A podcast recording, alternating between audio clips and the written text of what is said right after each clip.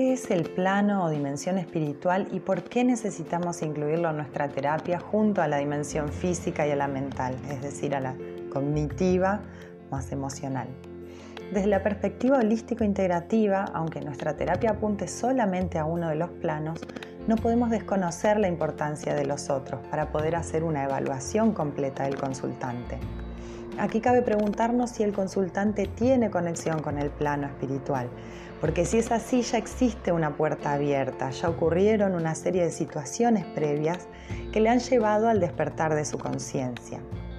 Pero ¿qué es esto del despertar de la conciencia? Una expresión que se escucha cada vez con mayor frecuencia.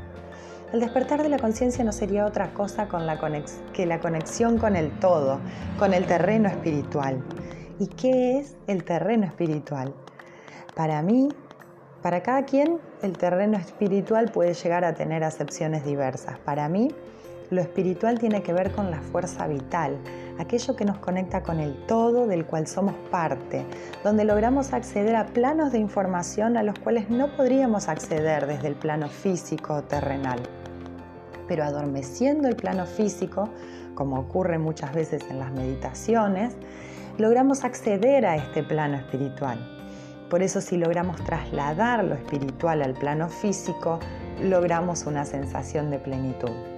Cuando conectamos con la dimensión espiritual, la información que se nos presenta no tiene que ver con la información que tenemos almacenada en nuestro cerebro, que no tiene que ver con emociones terrenales. De hecho, en el plano espiritual no existe emoción, porque al no haber físico, la emoción no tiene dónde anclarse.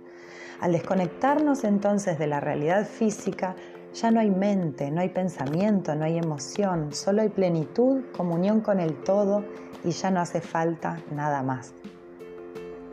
¿Por qué es tan importante contemplar el plano espiritual cuando practicamos cualquier tipo de terapia?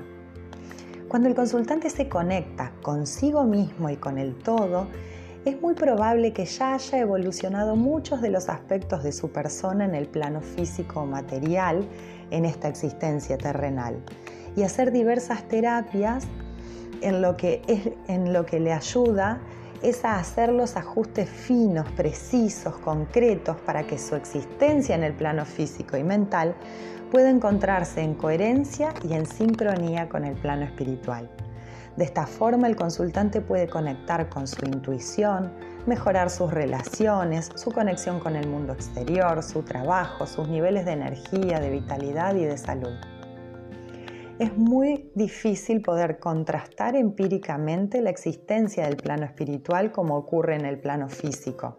Pero cada vez más personas acceden y se conectan con, este, con esta dimensión espiritual, sin necesidad de ser sugestionadas por nada ni por nadie. Considero que hoy en día estamos asistiendo y siendo partícipes de una gran ola del despertar de la conciencia. Pero esto es silencioso, no hace ruido, porque al no ocurrir en el plano físico, pero muchas veces eh, sí ocurre que detectamos en una charla o en expresiones sutiles personas que experimentan también este despertar. Y es importante que cuando nuestros consultantes en confianza nos plantean situaciones de este tipo, no las reprimamos, pues porque desde nuestro rol podemos bloquear un flujo de energía que probablemente incluso destrabaría aquella situación por la cual acude a consulta, es decir, el, su motivo manifiesto de consulta. Es cierto que existe una delgada línea entre lo esotérico y lo terapéutico, pero incluir el plano espiritual en nuestra terapia no representa algo esotérico, porque todos nosotros tenemos la posibilidad de experimentarlo y es por eso que también pertenece al campo terapéutico. Si queremos ser realmente eficientes en nuestra terapia, es, necesario que incluyamos este aspecto. Y si no sabemos cómo manejarlo o cómo abordarlo, es importante y es vital que nos contactemos con un terapeuta idóneo en ese plano que pueda complementar nuestro trabajo.